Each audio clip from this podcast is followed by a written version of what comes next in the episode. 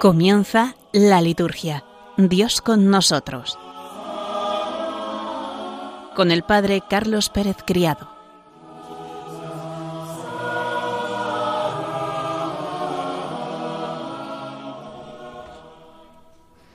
Buenas tardes, queridos oyentes de Radio María, y bienvenidos un lunes más a nuestro programa La Liturgia Dios con nosotros. Hoy, 15 de agosto, celebramos la Asunción de la Bienaventurada Virgen María a los cielos. Y dedicaremos especialmente este programa a ella, a la Madre de Dios. Vamos a ponernos en la presencia de Dios para comenzar rezando.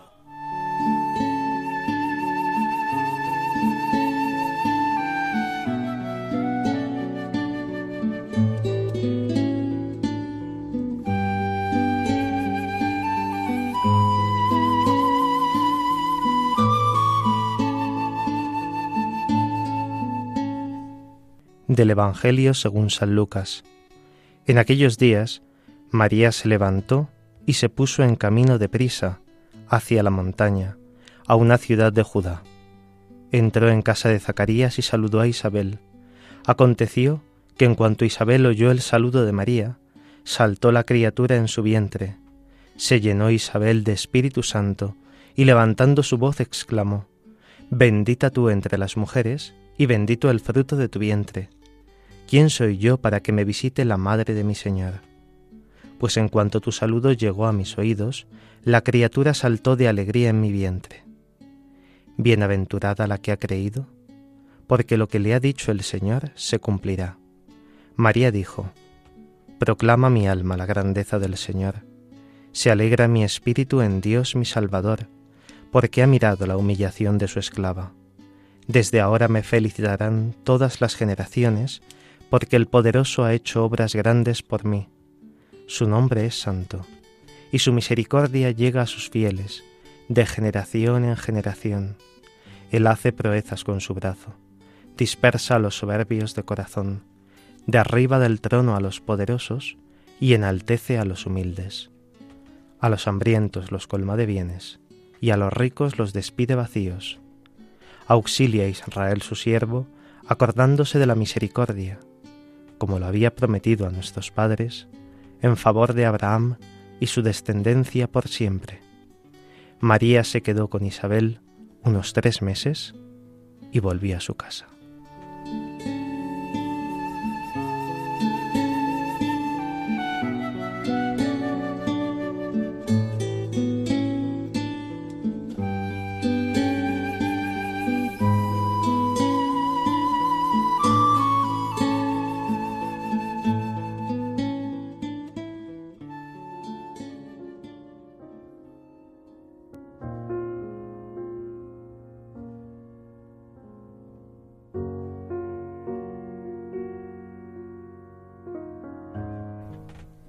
La tradición cristiana, como sabemos, ha colocado en el centro del verano una de las fiestas marianas más antiguas y sugestivas, la solemnidad de la Asunción de la Santísima Virgen María.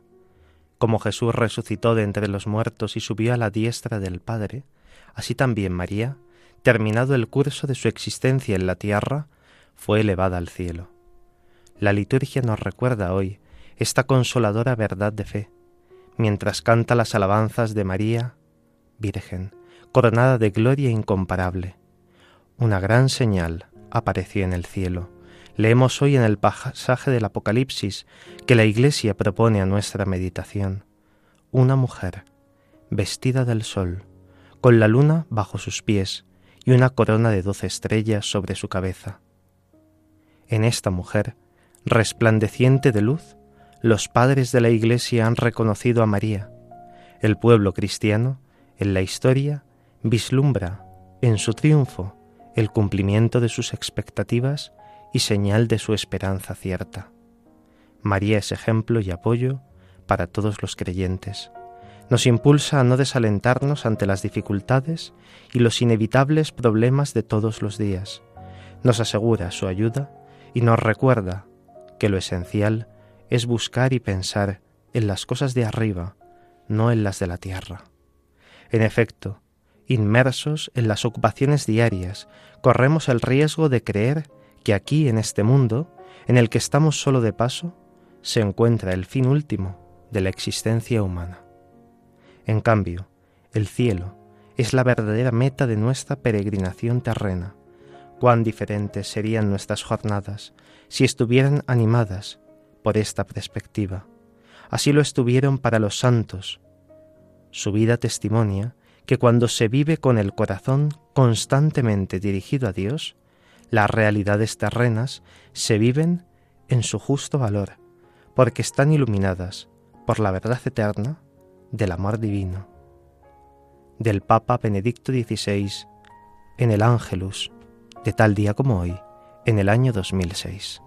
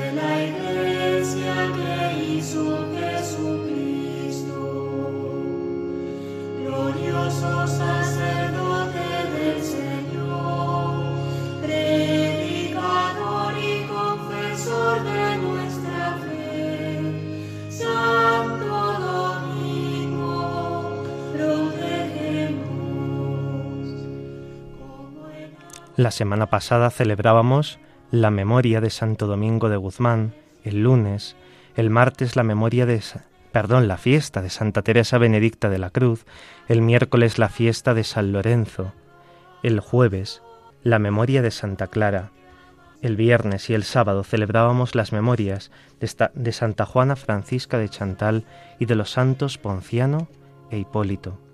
El lunes, como decíamos, la memoria de Santo Domingo de Guzmán, presbítero, que nació en Caleruega, en tierras de Burgos. Optó por la carrera eclesiástica y con 20 años ya formaba parte del capítulo catedralicio reformado de la Catedral de Osma. Por diversas circunstancias viajó a las tierras del Midi de Francia, concretamente a Tolosa. Allí se apercibió de los estragos que causaban los valdenses y sobre todo los albigenses en la vida de la Iglesia. Así nació su vocación de predicador itinerante y evangélico. Reunió compañeros que organizó bajo la regla de San Agustín y más tarde se constituyeron como la Orden de Predicadores. Desde Toulouse se extendieron a diversos lugares de Europa. Santo Domingo era llamado Maestro de Predicadores. Vivió en la oración y en la penitencia, por su amor y servicio a los hermanos y a la Iglesia. Quienes le conocieron decían de él, Domingo solo, habla con Dios o de Dios. Aprobada la orden por Honorio III en el año 1216, durante el capítulo general de 1221, presidido por el santo, la orden se constituyó en provincias, Narbona, España, Lombardía y Roma. La predicación de los dominicos brota de la contemplación y de una vida evangélica vivida en estricta pobreza, del estudio de la escritura y de la teología, y todo en la itinerancia. Domingo mismo insistía en que los hermanos estuvieran bien preparados teológicamente, y por eso encontramos pronto religiosos suyos en las dos principales universidades de Europa. París y Bolonia. Murió en esta última ciudad el día de la transfiguración. Dejaba en herencia la pobreza y la promesa de que le sería más útil en el cielo que en la tierra. El lema Contemplata alis tradere expresa perfectamente el carisma propio, la influencia de Santo Domingo y la escuela dominicana de espiritualidad que él fundó gozan de mucha vitalidad en la primera, en la segunda orden y en la tercera orden, hoy extendidos por todo el mundo, también en tantas familias religiosas que inspiran su apostolado en el carisma propio del santo que celebramos el lunes pasado. El martes día 9 celebrábamos la fiesta de Santa Teresa Benedicta de la Cruz, Virgen y mártir, patrona de Europa. Edith Stein pertenecía a la Orden de las Carmelitas Descalzas y fue mártir. Nació y fue educada en la religión judía y después de aprender y de enseñar filosofía durante algunos años con grandes maestros y también rodeada de grandes dificultades, recibió por el bautismo la nueva vida en Cristo, prosiguiendo su itinerario bajo el carisma de Santa Teresa de Ávila. Recordad que fue la lectura de uno de los libros de la Santa el que le cambió la vida. Hasta que, en el régimen hostil, fue encarcelada lejos de su patria y en el campo de concentración de Auschwitz, cercano a Cracovia, en Polonia, murió en la cámara de gas. Es una mujer de Israel que asume la dramática y contradictoria historia de Europa en el siglo XX. El miércoles celebrábamos la memoria de San Lorenzo, diácono y mártir, que durante la persecución de los cristianos bajo el emperador Valeriano I, muchos presbíteros, obispos, fueron condenados a muerte, mientras que los cristianos, que pertenecían a la nobleza o al Senado, eran privados de sus bienes y enviados al exilio. El Papa Sixto II fue una de las primeras víctimas de esta persecución, siendo crucificado el día 6 de agosto. Un relato citado por San Ambrosio dice que San Lorenzo se encontró con Sixto en su camino hacia la crucifixión y le preguntó, ¿Dónde vas, querido Padre, sin tu Hijo? ¿Dónde vas, Santo Padre, sin tu diácono? Nunca has ido al altar del sacrificio sin tu servidor, y ahora, ¿deseas hacerlo sin mí? Sixto le respondió, Dentro de tres días me seguirás. Así fue, ya que el día 10 de agosto fue puesto en una parrilla y quemado vivo en una hoguera. Aquellos años fueron terribles para los pastores de la Iglesia. En septiembre, San Cipriano de Cartago y otros sufrirían también el martirio, y en enero del año siguiente serían martirizados San Fructuoso de Tarragona y sus dos diáconos, Augurio y Eulogio. San León Magno, en una de sus más bellas homilías, predica, El Señor quiso exaltar hasta tal punto su nombre glorioso en todo el mundo, que desde Oriente hasta Occidente, en el resplandor vivísimo de la luz irradiada por los más grandes diáconos, la misma gloria que recibió Jerusalén por Esteban, recayó también sobre Roma por los méritos de Lorenzo. El himno latino de laudes de ese día pertenece al canto del Periestéfanon de Prudencio. El jueves día once celebrábamos también la memoria de Santa Clara, Virgen. El día 10 de agosto de 1253 moría en Asís, en el convento de San Damián, Santa Clara. Tenía 60 años. Cuarenta años atrás había hecho profesión de vida evangélica después de haberse convertido en plena juventud, escuchando la exhortación cuaresmal de San Francisco. El poverelo había predicado que para obtener la plena libertad hay que desprenderse de las riquezas y cosas materiales. El domingo de Ramos del año 1212, en la Catedral de Asís, emocionada de amor, no pudo tomar la palma y el obispo fue donde ella y se la entregó. Aquella misma noche salió de la casa paterna, camino de la porciúncula, donde Francisco vivía paupérrimamente con los primeros compañeros. Ellos salieron a recibirla con antorchas y cantos de alegría. San Francisco recibió sus propósitos de vivir la pobreza y la tonsura, pero sólo después de muchas dificultades e incomprensiones, sobre todo por parte de su propia familia, finalmente se estableció en la pequeña iglesia de San Damián. Allí fundó la primera comunidad de damas pobres. Amaba la pobreza, ya que la identificaba con Jesús. A tal efecto, pidió al Papa el privilegio de la santa pobreza. Le escribió pidiendo la exención de la dote. Le suplico que no me absuelva ni, me libere de la obligación que tengo de ser pobre como Jesucristo. Santa Clara es reflejo de San Francisco y su discípula más querida.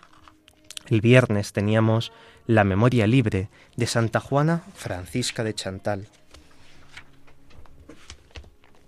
religiosa que primero, madre de familia, educó piadosamente a los seis hijos que tuvo como fruto de su cristiano matrimonio y una vez muerto su esposo, bajo la dirección de San Francisco de Sales, abrazó con decisión el camino de la perfección, dedicándose a las obras de caridad, en especial para con los pobres y enfermos, y dio inicio a la orden de la visitación, que dirigió también prudentemente. Su muerte tuvo lugar en Moulins, cerca de Nevers, en Francia, el día 13 de diciembre del año 1641.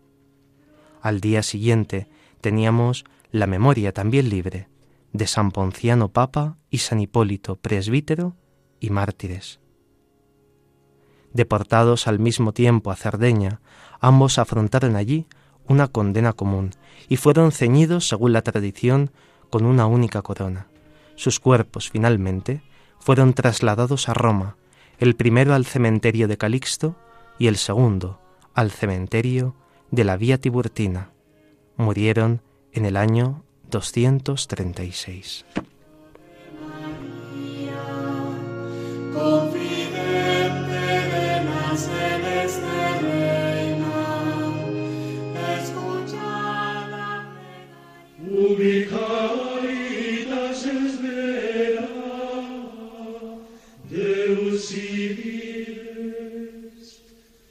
Congregabinos in unum Christi amor Exultemus et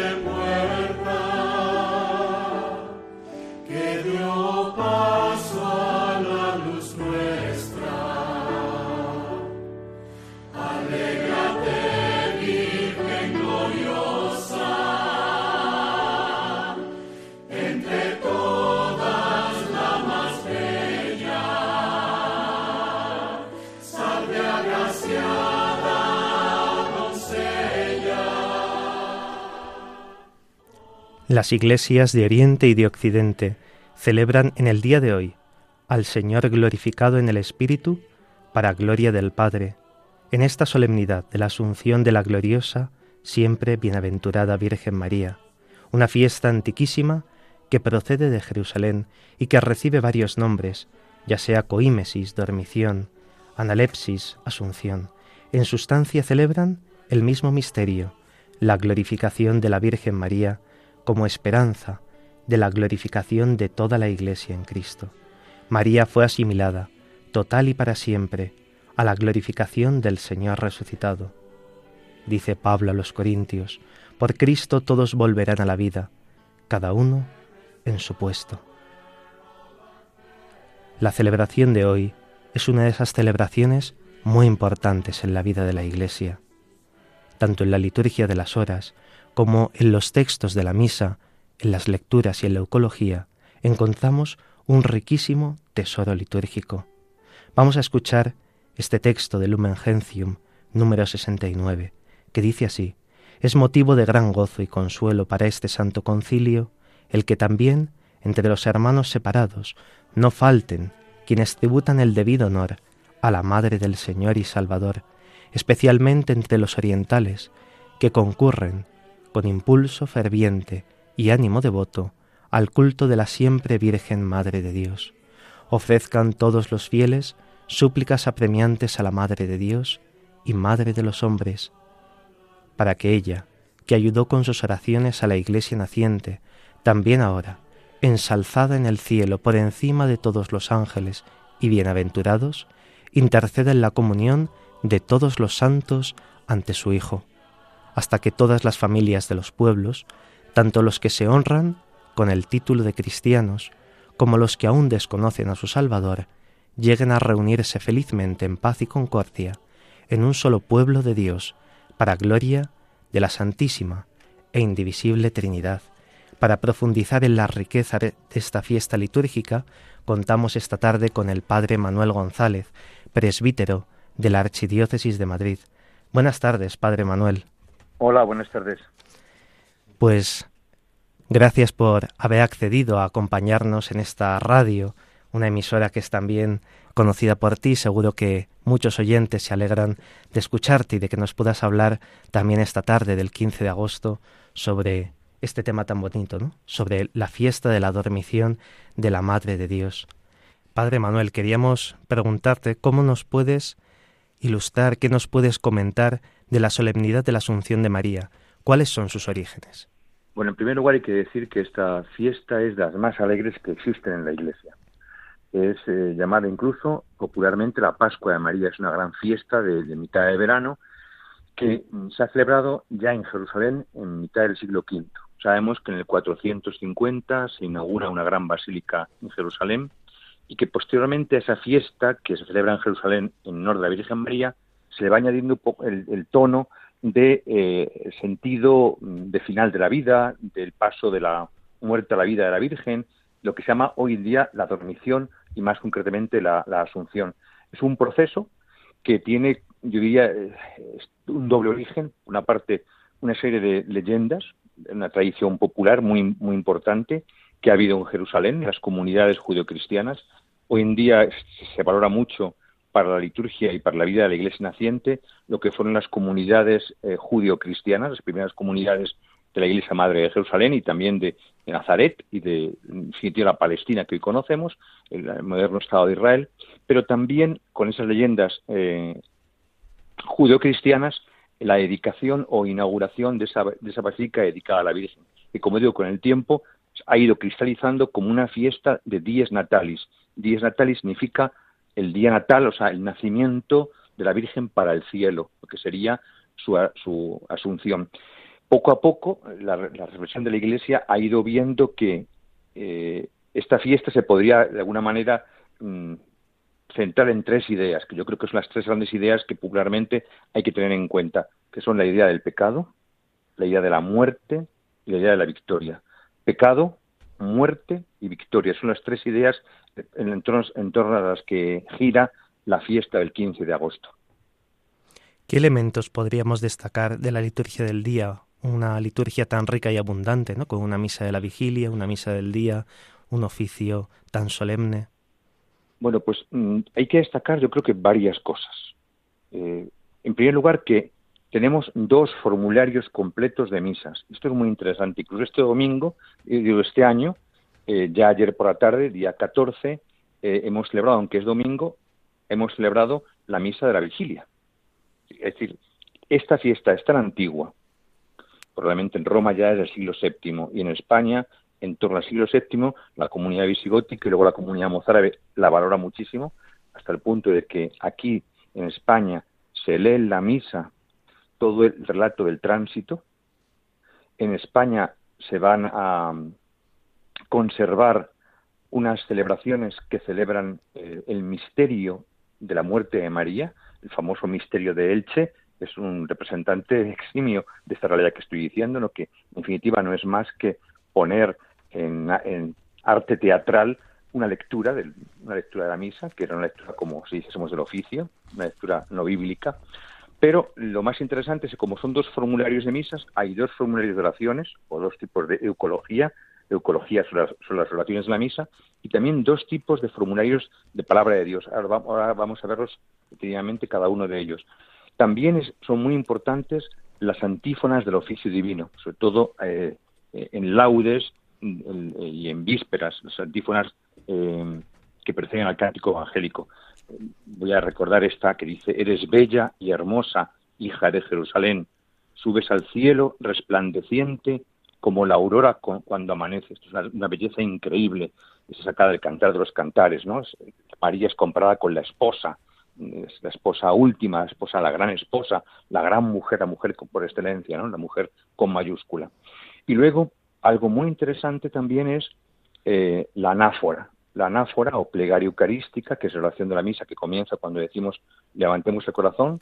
Esa parte primera, el comienzo de la anáfora se llama prefacio, tiene un prefacio propio. En ese prefacio, que como digo es la oración más importante de la misa, está resumido con el, contenido del misterio de esta fiesta, con el prefacio o comienzo de la plegaria eucarística de la misa, que es un texto eucarístico de primera magnitud, y las dos oraciones de comienzo de la misa, tanto de la víspera como la del día de hoy, podemos hacer una síntesis preciosa de lo que es esta antigua y preciosa fiesta de la Asunción de María.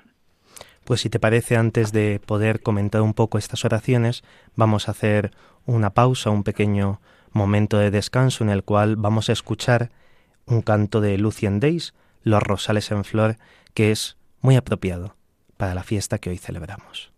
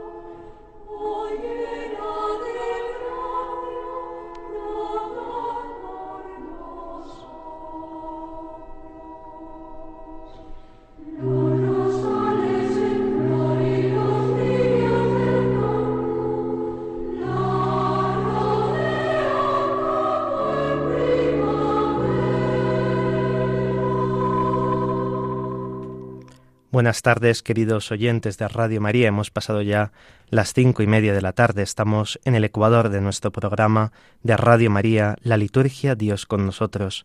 Les acompaña en el micrófono el Padre Carlos Pérez Criado y en la entrevista que estamos realizando el Padre Manuel González. En el control tenemos a Juan Manuel González, que desde su silencioso servicio hace posible la emisión y retransmisión de este programa. Acabamos de escuchar Los Rosales en Flor, un texto de Lucien Days que nos ayuda mucho a profundizar desde una manera bíblica en el contenido de la fiesta de la Asunción de María que hoy celebramos. Padre Manuel, ¿qué podríamos decir de la eucología de esta fiesta que nos estabas comentando hace unos minutos? ¿Qué acentos hay en la misa de la vigilia? ¿Qué acentos hay en la eucología en la misa del día? Pues popularmente, por comenzar por el himno que acabas de poner tan bello, fíjate que aparecen varias ideas importantes y es un canto popular, pero que resume las, todas las antífonas del oficio. La palabra rosa y la palabra lirio son figuras, son prefiguraciones de la Virgen María. La palabra primavera hace referencia a la Pascua. No olvidemos que estamos hablando de la Pascua de María. Entonces, hablar de María como rosa, la belleza de la rosa, lo que significa eso de la Biblia, la belleza del lirio, con sentido trinitario y de pureza. Y luego también el himno habla de algo que en la fiesta no se puede olvidar, y es que esta fiesta tiene una especie de prolongación. Lo recuerda Pablo VI en la magnífica, la magnífica carta que hay que leer cuando uno quiere hablar de la Virgen, tiene que conocer esa carta que se llama Marialis Cultus. En Marialis Cultus el Papa recuerda que esta fiesta es tan importante que tiene una especie de prolongación, porque ocho días más tarde, es el 22 de agosto, eh, llamamos a María Reina del Cielo. Y justamente este canto hace referencia a esta realidad, a la Reina del Cielo. Pues bien, el formario de la misa, de la, de la, palabra de Dios del formario de la misa de la víspera, eh, recuerda que la maternidad de María es el fundamento de su asunción. O sea, María en su cuerpo ha sido glorificada, María en su cuerpo y su alma ya experimenta la Pascua de Cristo porque es la Madre de Dios. Por eso lo decimos, eh, decimos en el Evangelio, bienaventurada, dichosa tú, porque es la Madre de Jesús, pero también porque es la que ha vivido más cercana a la palabra, tan cercana a la palabra que la ha engendrado. Por otra parte, María es contemplada con algo muy, interesante que decimos en el Rosario y que a veces pasa desapercibido. María es comparada con el arca de la alianza. El libro de las crónicas eh, dice que metieron el arca de Dios y la instalaron en el centro de la tienda que David había preparado sobre el monte Moria. El monte Moria es el lugar donde Abraham iba a sacrificar a su hijo. Es un lugar santo para Israel, es el lugar en el que mm, David pone la tienda y allí pone el, arca. ¿Qué tenía el arca? Que tenía tres cosas, es la carta de los hebreos. Tenía los símbolos del sacerdocio, de la realeza y de la, eh, la profecía. O sea, el arca contenía la, simbólica más profunda al sacerdote que vendría, al rey que vendría y al profeta que vendría. Tenía, pues, tenía el maná, la, vara de, la vara de Aarón, la vara de Aarón que llevó Moisés, y eh, las dos piedras con las palabras divinas, ¿no? María es la madre del Cristo sacerdote, Cristo maestro o profeta y Cristo rey. María es auténtico arca de la alianza. El arca estaba hecha de madera que se pensaba que era incorruptible, madera de acacia, recubierta por entera de oro. Esos símbolos son preciosos para entender la fiesta de María. ¿Quién es María? Ella es el arca de madera incorruptible, hecha de una madera incorruptible, una carne incorruptible, cubierta de toda la gracia, cubierta de oro, eh, llena de gracia en definitiva. Entonces, esta comparación del arca es magnífica para entender la fiesta de hoy. Pero en segundo lugar, María ha de ser introducida eh, con gloria en el cielo, asociada a la victoria de Cristo sobre la muerte. Por eso la historia de Pablo a los Corintios es increíble, el tema de la muerte. La muerte ha sido absorbida en la victoria. Se pregunta el, eh, apóstol, ¿dónde está tu muerte? ¿no? esa, sería el resumen de la liturgia de la palabra de Dios de la víspera. Pero el día de hoy eh, tiene un texto precioso mm, que va a servir como canto de entrada, además, que es el canto del Apocalipsis. Fijaos que eh, comienza con el último versículo del, del capítulo 11 del Apocalipsis, dice, se vio un signo grande, que es que se abrió el templo y dentro del templo lo que se vio es el arca de la alianza. Otra vez estamos con el arca de la alianza. Y de repente, al ver el arca de la alianza, el vidente experimenta eh, rayos, truenos, una especie de tormenta impresionante, un terremoto, una tormenta, y vio un signo prodigioso en el cielo. Una mujer vestida solo con el sol, con la luna como pedestal y coronada con doce estrellas esa simbólica es preciosa. Una mujer a la que se van a dar alas de ángel, dice el texto, alas de ángel para ser preservada del maligno. En definitiva, recordemos las palabras que hemos dicho antes, eh, pecado, preservada del pecado, que es inmaculada desde su concepción.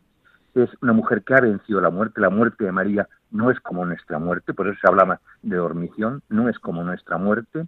Y en último lugar, eh, ella participa de la victoria, de la victoria de Cristo, la victoria sobre el dragón. San Pablo, en la segunda lectura, eh, evoca lo que es fundamental para el cristiano, que es lo que creemos, la resurrección de Cristo.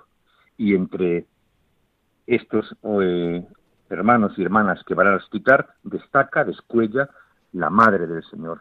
Eh, Cristo es un cuerpo, la cabeza del cuerpo es su, su persona histórica, su persona resucitada, el resto del cuerpo es desde María hasta el último de los bautizados ayer por la tarde. Es decir, que todo ese cuerpo está llamado a participar de la victoria de Cristo. ¿Cómo lo ha expresado la Iglesia? Además, aplicando en este día a María eh, la consecuencia de la encarnación. Lo que decíamos antes, todo es consecuencia de su maternidad divina. Por eso leemos hoy eh, el texto de San Lucas, el texto de Lucas, eh, bendita tú entre las mujeres, bendito el fruto de tu vientre.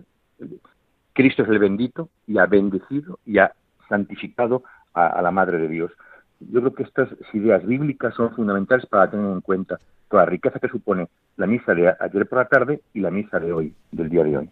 Vamos a escuchar, si te parece, el himno de laudes de esta mañana, Solis o Virgo, que justamente lo que hace es reflexionar sobre esto que decías tú de la antífona de entrada de la misa de esta fiesta, ¿no? Este himno latino que dice así, oh Virgen vestida del sol, que ciñes en tu cabeza una corona de doce estrellas, y teniendo la luna por escabel de tus pies, resplandeces de hermosura.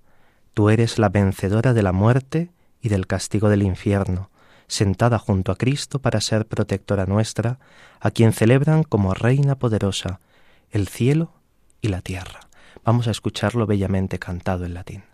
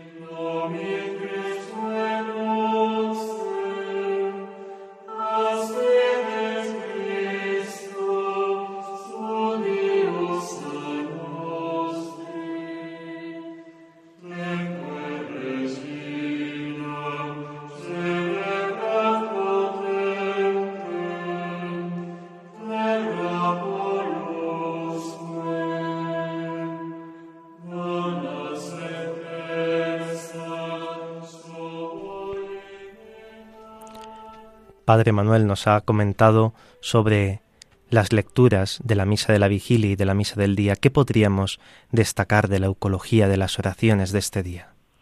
Pues las oraciones eh, son de gran belleza. las oraciones de la misa de hoy se componen con motivo de la declaración del dogma, pero eh, esta misa tiene la gran tradición romana, uno de los textos más antiguos que existen, que eh, ha atravesado los siglos voy a, leer el, texto en castellano, eh, porque es un texto sobrio, completo, exacto de lo que la Iglesia cree, la Iglesia romana y Occidente cree de este misterio. Dice así, Señor, debemos venerar la fiesta de este día, en el cual la Santa Madre de Dios padeció muerte temporal, pero no pudo ser retenida por los lazos de la muerte, la que había sido, la que había engendrado de su propia persona a tu Hijo encarnado, Jesucristo el Señor.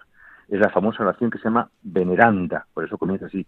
Debemos venerar la fiesta de este día.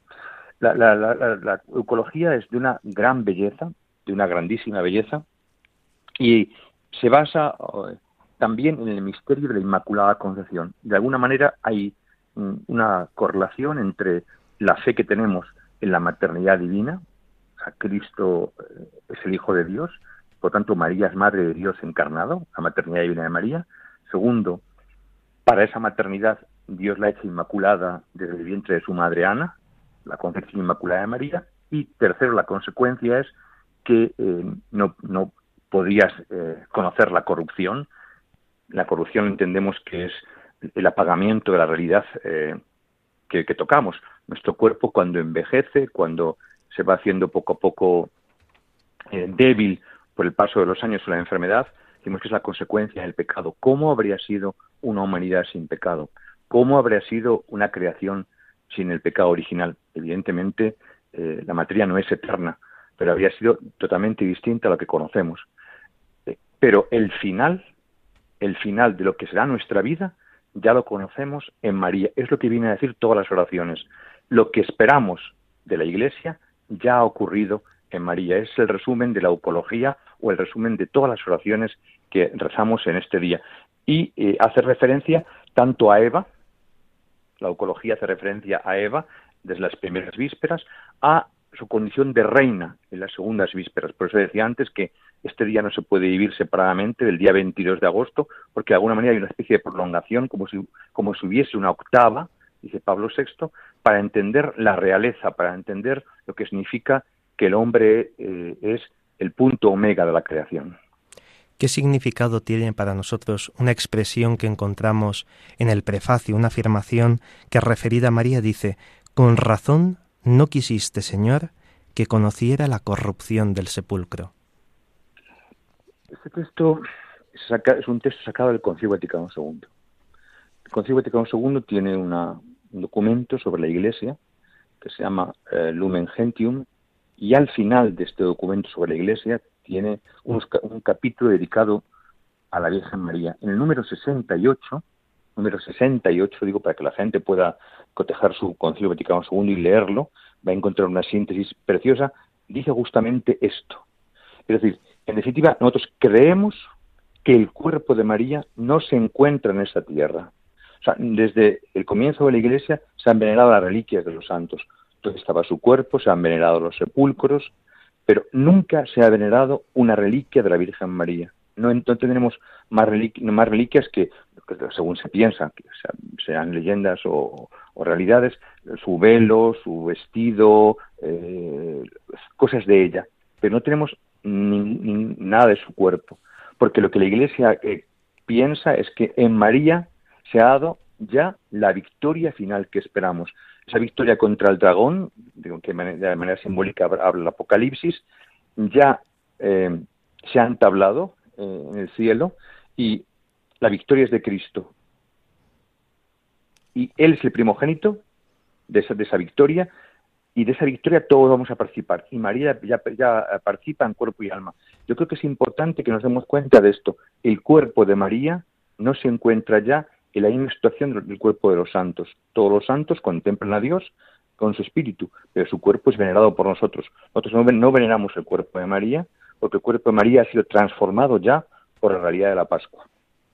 El cuerpo de María es ya una primicia, ¿no? De lo que un día nosotros seremos. Por eso dice el prefacio, también dice figura y primicias, dos palabras. Figura, o sea, está lo que María eh, ha experimentado, es una primicia, es una, prefiguración de lo que un día acaecerá con nosotros, eh, con nosotros mismos, con nuestros propios cuerpos, ¿no?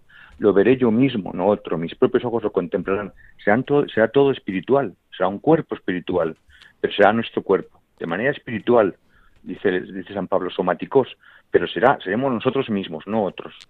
¿Cómo es celebrada esta fiesta mariana en Oriente y en especial en Jerusalén? Bueno, pues esta fiesta tiene muchas variantes populares.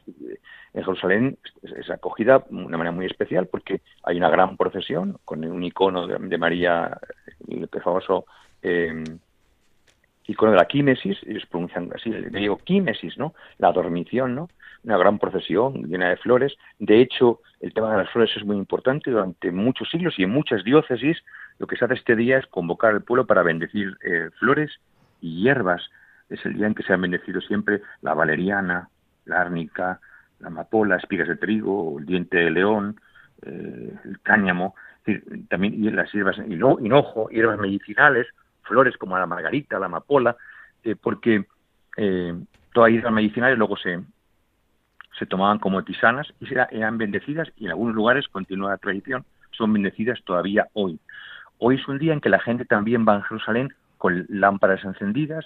Eh, aquí estas fiestas se celebraron siempre con unas lucernarios y todavía en Jerusalén eh, es impresionante cuando uno baja en el torrente Cedrón al lugar donde está la tumba vacía de la Virgen, el sepulcro vacío, son miles y miles de cirios los que arden en, esas, en los peldaños de la escalera que desciende hasta el sepulcro de María, ¿no? Porque los fieles, eh, encendiendo una vela, lo que están haciendo es profesar sin palabras la fe en la luz de Cristo, la fe en la resurrección y el deseo de la propia resurrección. Encender una vela al caer la tarde tiene un gran sentido espiritual y es una tradición que debemos retomar también en nuestras familias cristianas.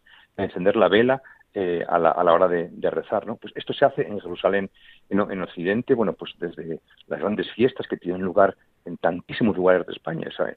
con muchas evocaciones, desde la paloma, pues vete a saber, cualquier sagrario, muchísimas advocaciones celebran el misterio del paso de la muerte a la vida radicalmente en María, ¿no? Con muchas advocaciones. Pero es un día que em, eh, desde el siglo VIII en Roma, y probablemente el siglo VIII también en España o antes, eh, es un día central en la celebración de la Iglesia y por lo tanto en la piedad popular también. Vamos a escuchar el canto Ave Regina Celorum y después continuamos con nuestra entrevista.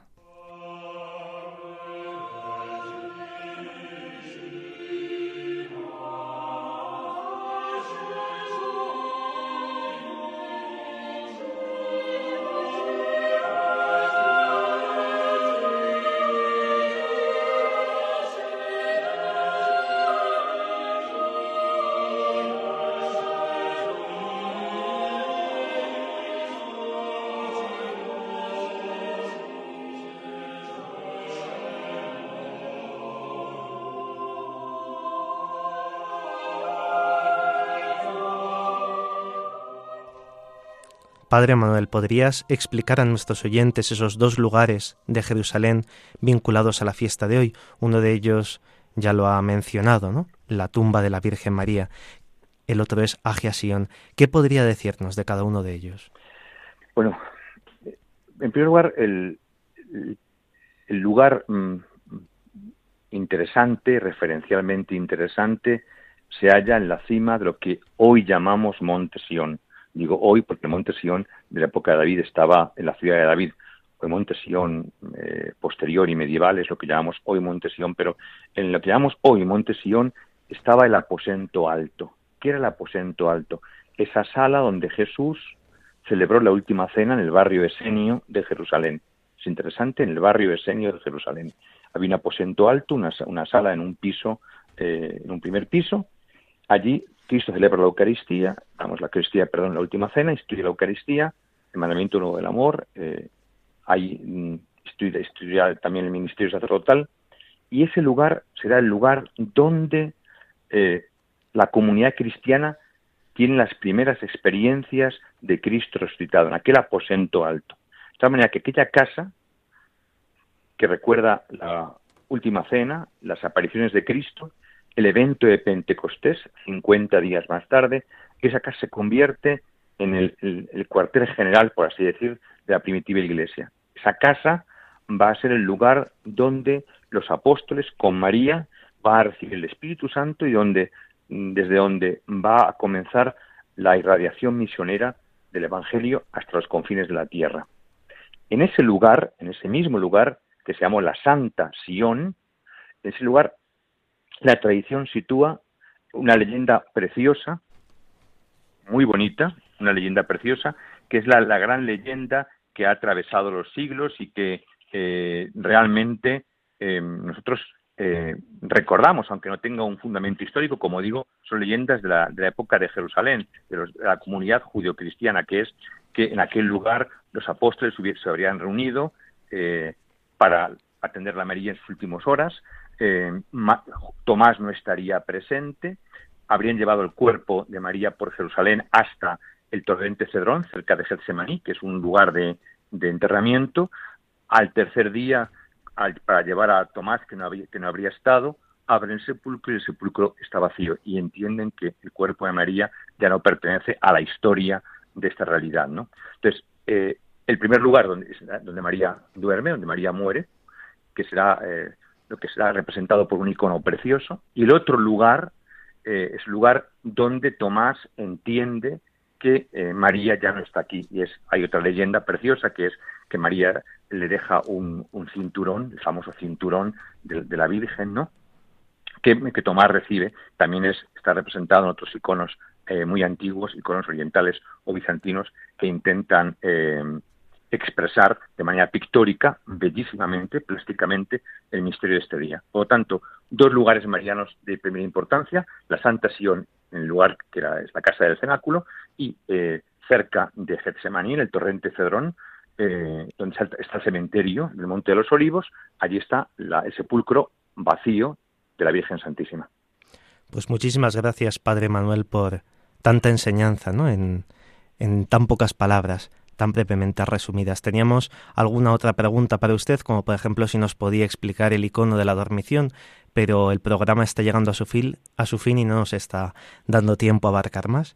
Entonces, si le parece bien, podemos pedir a nuestros oyentes que busquen en Internet este icono y que durante estos días recen con él.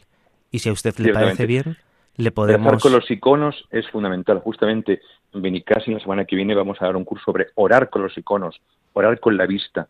El comprender los símbolos es fundamental para saber qué creemos y qué esperamos. Y si le parece bien, pues podemos emplazarle al siguiente programa para que en cinco minutos nos pueda hacer esta explicación del icono y los fieles también puedan ver qué han orado ellos con el icono y que pueda aportarles también usted en esta oración. Gracias.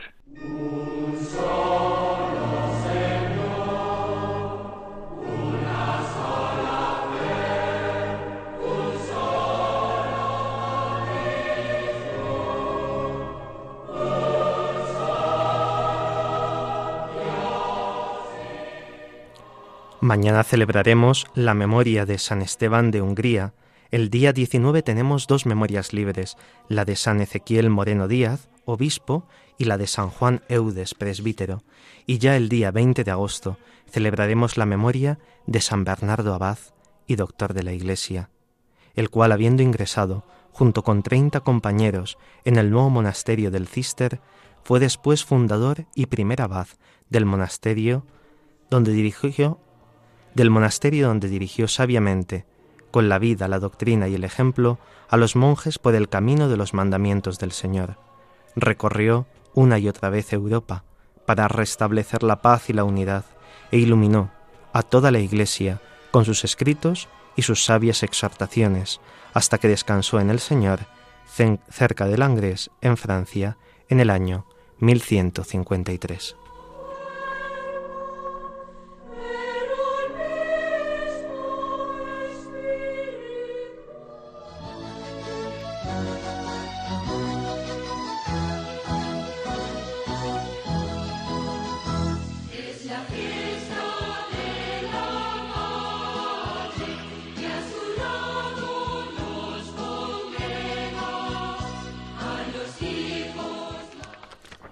Terminamos nuestra oración a la Madre de Dios con esta oración del Papa San Pablo VI.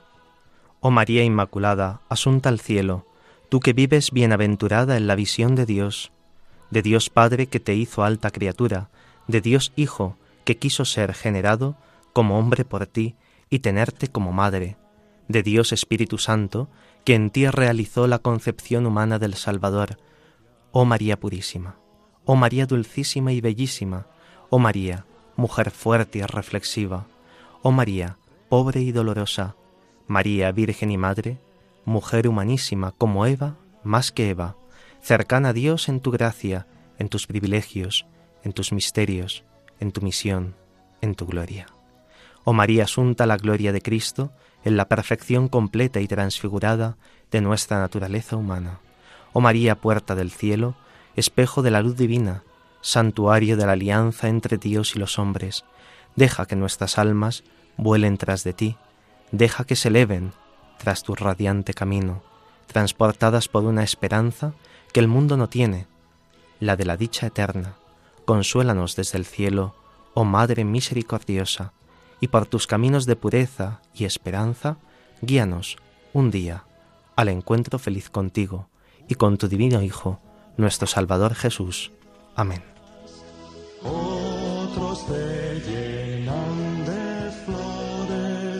Nosotros te proclamamos.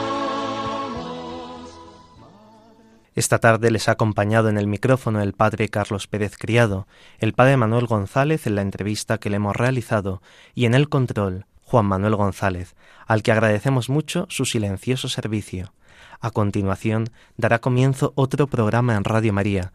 Les invitamos a que no cambien de sintonía y disfruten de él.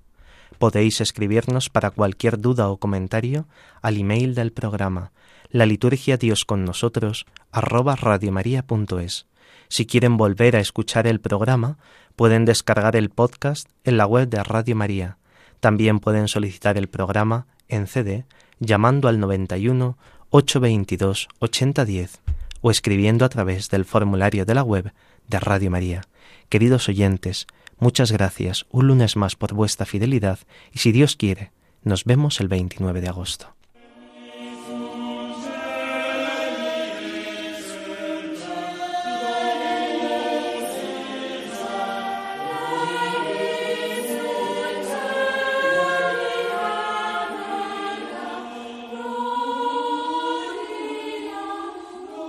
Así concluye la liturgia Dios con nosotros, con el Padre Carlos Pérez Criado.